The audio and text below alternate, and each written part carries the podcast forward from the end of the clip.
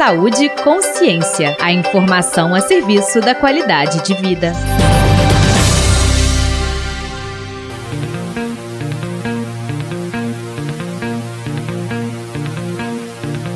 Olá! No início da pandemia, as barreiras sanitárias foram adotadas em diferentes regiões do país, principalmente nas entradas e saídas das cidades, para controle do novo coronavírus e orientar motoristas sobre medidas de prevenção. Embora algumas cidades já tenham desmontado as barreiras, elas ainda fazem parte da estratégia de controle da Covid em muitas cidades.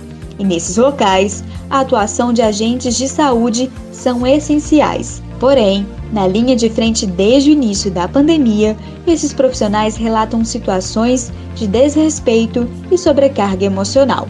Confira a seguir com Maria Dulce Miranda. Reportagem especial.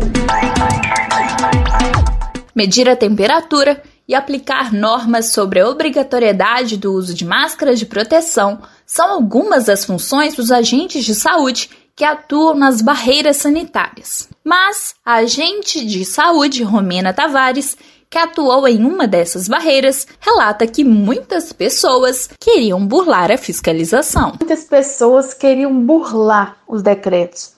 As pessoas não entendiam que era para o próprio bem da população. O medo também da perseguição, né? Porque querendo ou não, as pessoas elas te olham de uma outra forma e quando você falar não pode entrar, fulano, Vai que a pessoa tá com uma arma ali, do nada se estressa e te dá um tiro. Além do medo da perseguição, Romena precisou lidar com o medo de contrair a Covid-19. Ela relata ainda que não recebeu nenhum preparo psicológico para lidar com todas essas questões. A gente está trabalhando, né, deixando os nossos lares, sendo que nós também temos família em casa, nós temos pais, nós temos filhos, nós convivemos com pessoas de risco.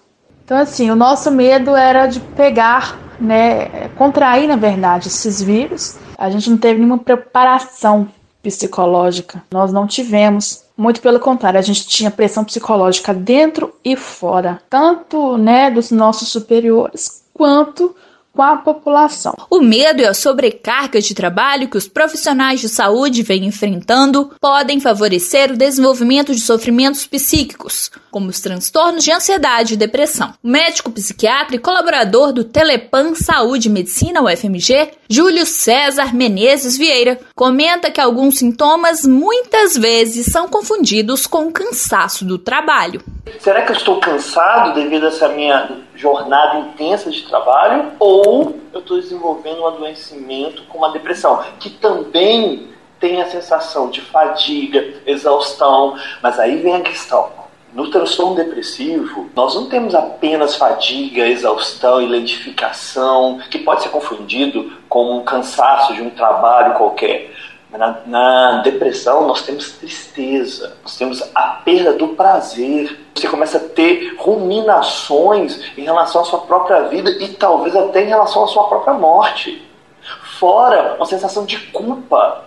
De gente, não estou dando conta. Aí você começa a se culpar por aquilo o tempo todo. E aí vem uma sensação de inutilidade já o professor do Departamento de Saúde Mental da Faculdade de Medicina da UFMG, Vitor Poliano Godoy, orienta sobre redes onde o apoio à saúde mental pode ser buscado. A gente tem a rede mental já constituída em cada município, que no Brasil a gente chama de CAPS, né, que é o nível né, de atenção específica. Seriam locais especializados em saúde mental e interligariam aí com níveis diferentes, com CAPs específicos, por exemplo, de álcool e drogas, como também leitos hospitalares para casos de internação mais específicos. Tem também as equipes do PSF e equipes de psicólogos e psiquiatras que também atuam em postos de saúde normais, não são específicos da saúde mental como o CERSAM ou os hospitais psiquiátricos. Para os profissionais, como eu te disse, é mais no sentido de apoio de ONGs e de instituições, né? Que eu saiba, não existe nada em termos governamentais amplo o suficiente nesse sentido. Uma dessas iniciativas